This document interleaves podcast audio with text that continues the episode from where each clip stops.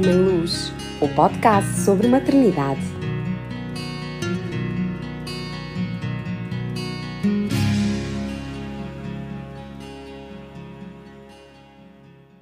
Olá, querida Francisca, é tão bom ter-te aqui no meu espaço, no meu podcast. É ótimo, vai ser ótimo para mim, que já conversei contigo várias vezes, também em diretos, como podem ver na Mãe Luz, na página da Mãe Luz, e vai ser ótimo para todos os nossos ouvintes, tenho a certeza disso. Obrigada por teres aceito o meu convite e passo-te a palavra.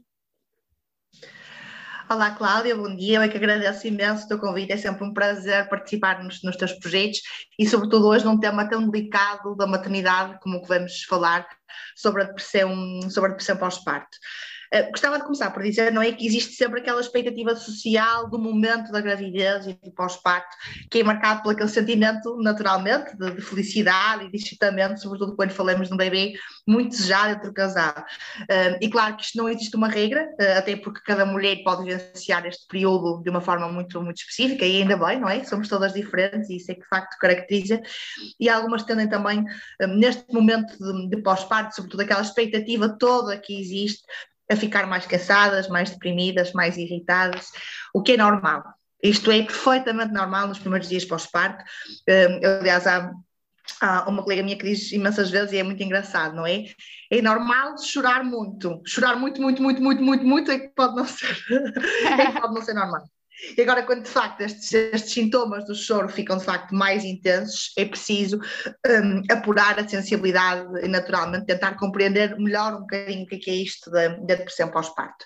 Não deixa de ser um transtorno do humor, não é? A depressão também cruza um bocadinho isto e pode de facto afetar as mulheres neste período pós-parto. Uh, e não há uma causa única, mas provavelmente resulta de uma combinação de muitos fatores que nós conhecemos, que são os físicos e os emocionais. E esta explosão de hormonas nesta fase eh, é naturalmente muito vivida por muitas de nós, nem sempre partilhada, não é? Nem sempre partilhada, de facto acabamos por também haver muito, muito sofrimento em silêncio. Eu espero também com este, com este podcast consigamos chegar a mais mães que passam por estas, estas situações e consigam pedir, fazer o pedido de ajuda um, que merecem, sobretudo. Uh, em mães com sentimentos pós-parto, os sentimentos de tristeza, ansiedade, um, exaustão, podem de facto ser muito extremos e podem até interferir na capacidade da mulher para cuidar do filho. E esta questão aqui é que é, é, que é muito engraçada, não é? Porque nós percebemos, ok, um, será que eu vou, não tenho consciência que não estou a ser uh, capaz, ou isto coloca-me sempre em causa, sobretudo naquela fase, nós já falamos tantas vezes isto, não é? Daqueles palpites todos que vêm numa fase inicial, que interferem imenso com a autoestima de uma mãe, portanto, tudo isto acaba por ser um bocadinho diferente. Claro que, e não te queria deixar de dizer isto, não é? 80, de 80 a 90% das mães são afetadas pelo baby blues, não é? Que é aquela fase de alguma tristeza materna que não se entende bem, bem porquê. E os estudos dizem muito isto, não é? Que de facto uma em cada quatro mulheres quase acaba por depois avançar nestes sintomas e passar até por, por uma depressão pós-parto, que pode demorar mais do que algumas semanas e as emoções apresentam-se muito mais intensas. E isto é que é preciso perceber.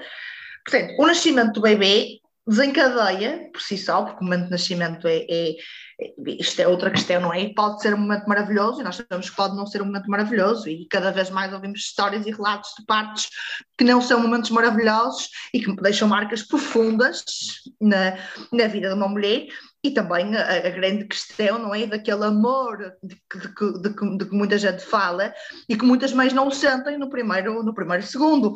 Uh, e o, o, cruzamento da culpabilidade entre estes sentimentos é também ele muito forte. Uh, e é também ele muito necessário de, de, se compreender.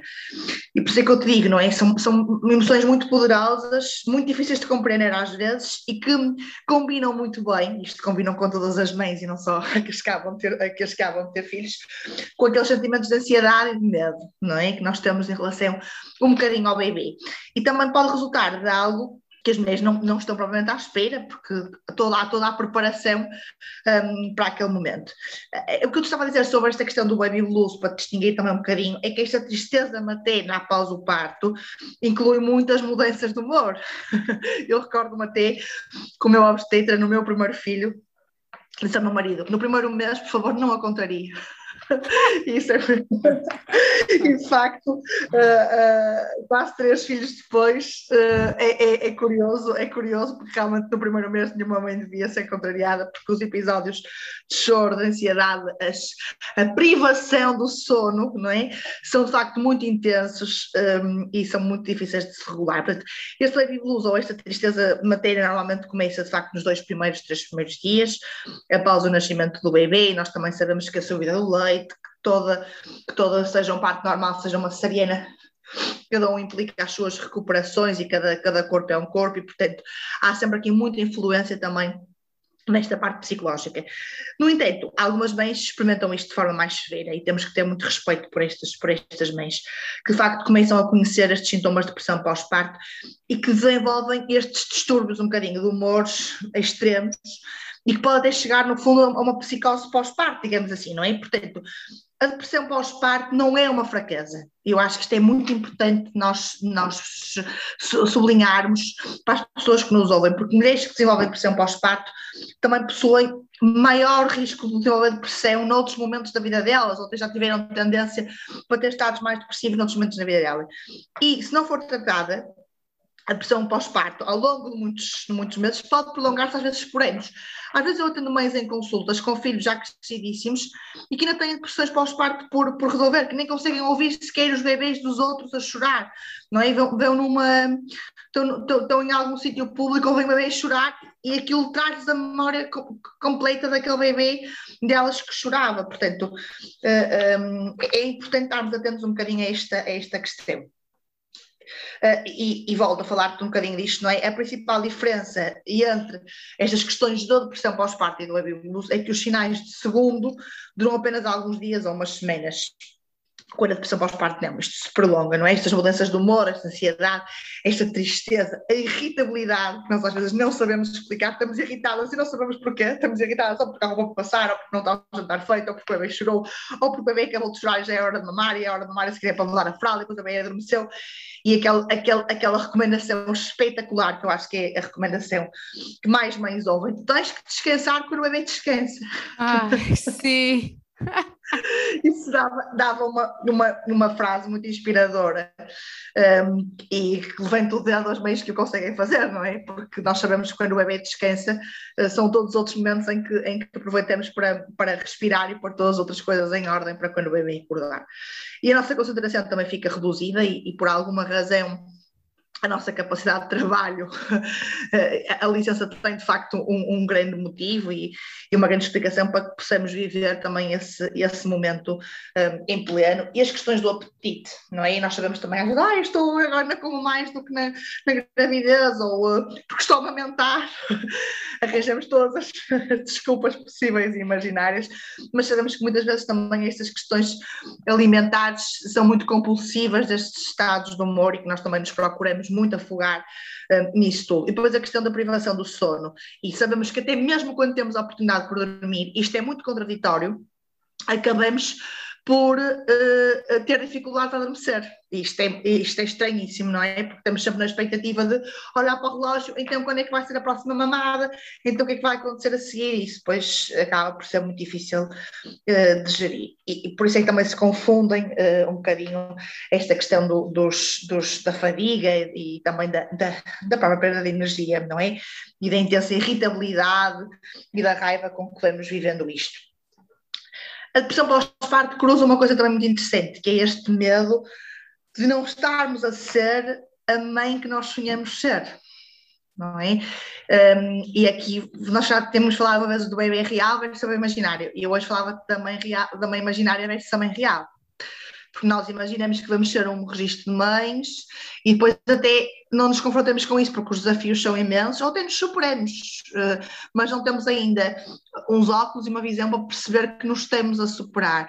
E portanto, quando imaginamos que vamos ser umas mães perfeitas, uh, descruzemos um bocadinho todas as nossas expectativas. E, e, aqui, Cláudia, eu até vou um bocadinho tocar outro assunto, mas que me parece muito importante, que é esta questão do falso selfie das redes sociais, não é? E até a tua página nesse aspecto é um contributo excelente e, e daí eu também valorizo tanto o teu projeto, porque de facto se nós, se nós corremos os feeds do Instagram, vemos recém-nascidos lindos, maravilhosos, os corpos todos recuperados, as pessoas super felizes. E, portanto, então onde é que estão estas dificuldades? Uma casa extremamente arrumada, não é? Tudo claro, no seu é? lugar.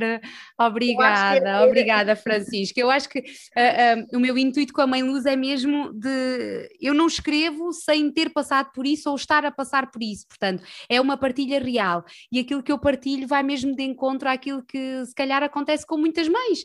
Um, e, portanto, obrigada por teres falado neste assunto e teres tocado neste assunto que eu acho que é muito, muito importante.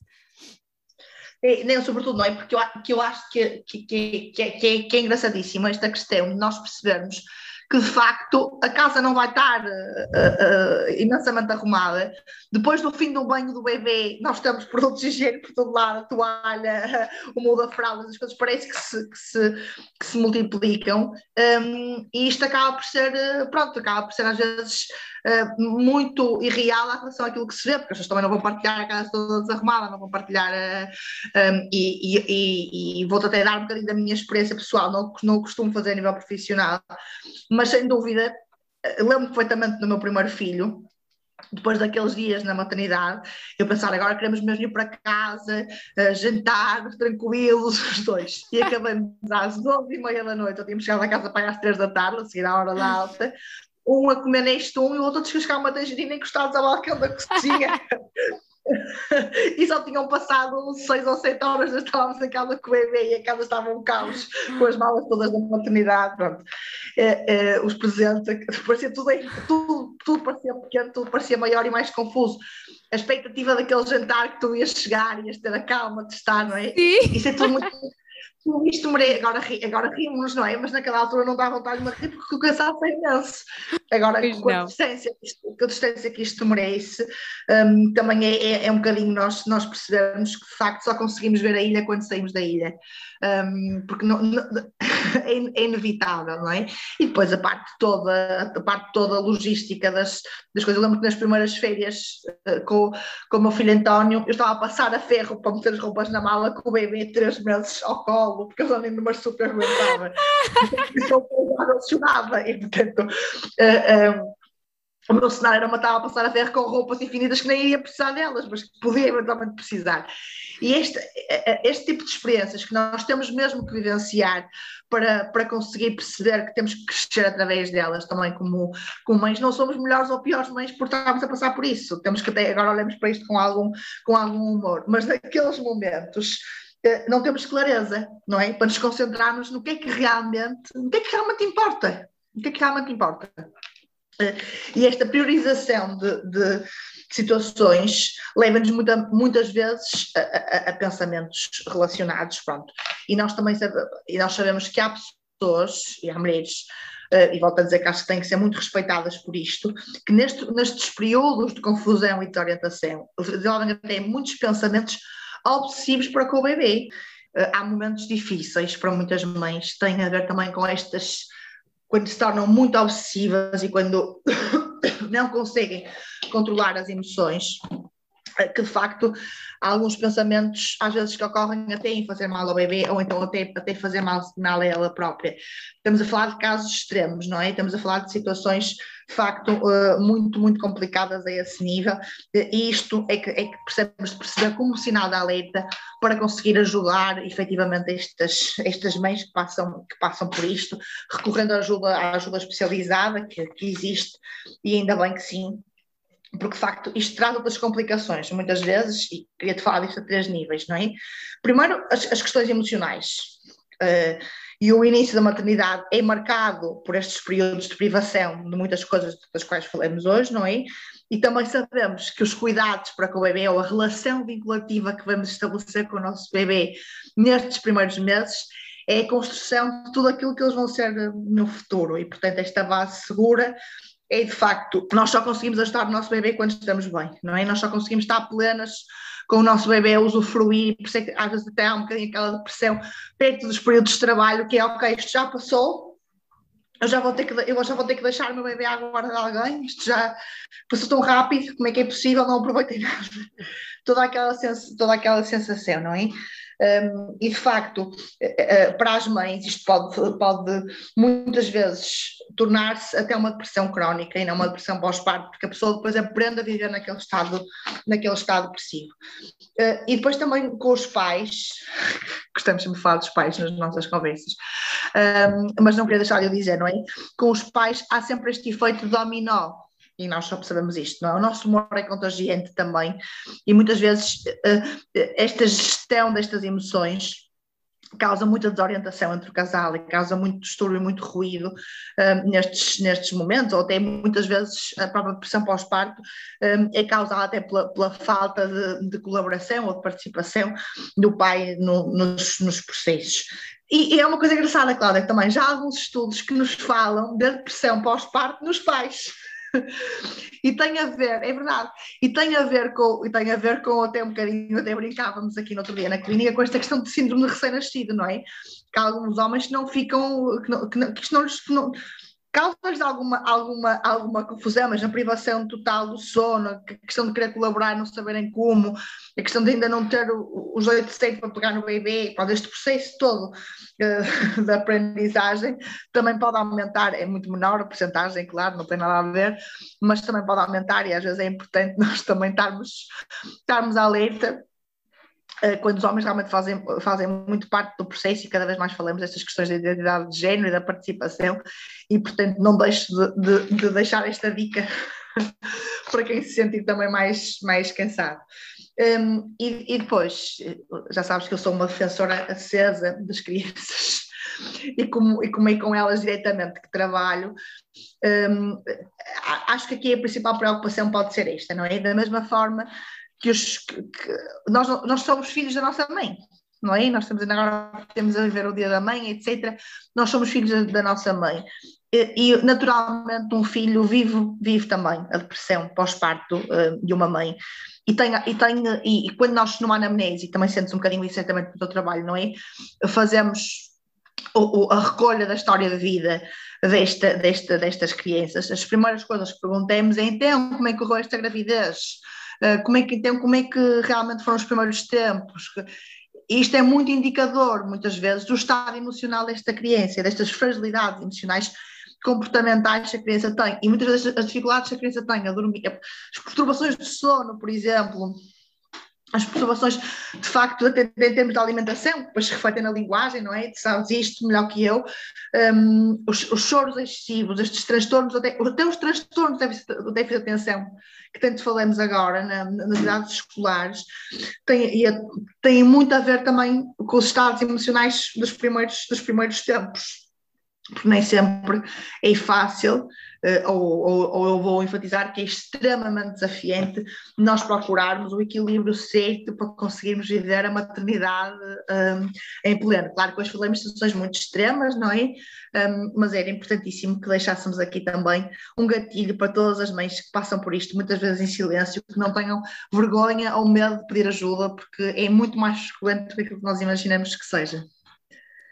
Que bom, que partilha fantástica, Francisca. Eu estava até aqui a ouvir e gostava de partilhar que, uh, com quem nos está a ouvir que efetivamente, uh, quando falaste dos baby blues, uh, tenho a certeza que praticamente todas as mulheres, não é? Tu disseste entre 80% a 90% das mulheres passam por isso. Eu chorei imenso na maternidade, chorei imenso. Era um misto de dores, porque fiz uma cesariana e depois doía-me imenso a levantar para amamentar o Gonçalo, os meus pulsos doíam, era um misto de, de, de, de, de dores misturado com todas aquelas emoções, não é? Porque ao fim e ao cabo eu tinha deixado de ser a Cláudia mulher para ser a Cláudia mulher e mãe, não é? E portanto um, acredito que praticamente todas as mulheres passem, passem por isso. Depois, acrescentar aqui também, quando chegámos a casa, também tínhamos muito essa, essa perspectiva, essa ideia de que, ok, vamos chegar a casa, vamos ficar super tranquilos, vamos jantar, que nós também chegámos por volta dessa hora da tarde, mais, mais descansados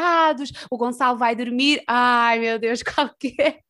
Qual que é? A privação do sono ainda continua a ser por aqui deste lado uma grande, grande, grande dificuldade. O Gonçalo ainda é muito, muito desafiante no que diz respeito às horas de sono e, portanto, eu comentava com uma amiga uh, minha um, há uma, duas semanas que um, não é nada difícil entrar-se num processo de depressão no pós-parto, pelo contrário, porque são tantos fatores, é tanta, tanta, tanta coisa. Portanto, estamos a falar de privação de sono, estamos a falar do cansaço extremo, estamos a falar de todas as nossas rotinas que se alteram, estamos a falar de desafios dia após dia no que diz respeito depois também ao voltar à vida profissional, à entrada no berçário, portanto isto é tudo, tudo novo, principalmente para uma mãe de primeira viagem como eu, portanto é muito difícil de gerir tudo isto. E depois, só mesmo para finalizar, dizer-te que desconhecia por completo que poderia existir depressão no pós-parto no caso dos homens e que efetivamente fica aqui uma dica excelente para todas as famílias e neste caso em especial para os próprios pais, um, de que é uma realidade de que existe existe e que, uh, se não sabiam, tal como eu, é uma questão de pesquisarem e de se informarem, porque nós, estando informados, conseguimos agir muito mais rapidamente e de uma forma muito mais um, leve, tranquila e atempada. Portanto, Francisca, agradecer-te mais uma vez, obrigada por todas as dicas, ob obrigada Olha, pela tua. Obrigada eu pelo convite. Obrigada pela tua participação fantástica e por embarcar sempre nestes meus desafios. que te coloco. Um, e já agora, uh, para quem não sabe, a Francisca está quase a ter o, o, terceiro filho. Corra tudo bem e queremos aqui notícias fantásticas. Um grande beijinho para ti. Obrigada, Cláudia. Obrigadíssima, obrigadíssima. Já nos voltamos a encontrar quando eu já tiver certamente o próximo filho no, no, nos braços também sim, e na, na barriga. Sim, um muito obrigada. Para ti e para o teu projeto. Obrigada pela confiança de sempre que depositas também no meu trabalho. Muito obrigada. Obrigada eu. Podcast Mãe Luz, o podcast sobre maternidade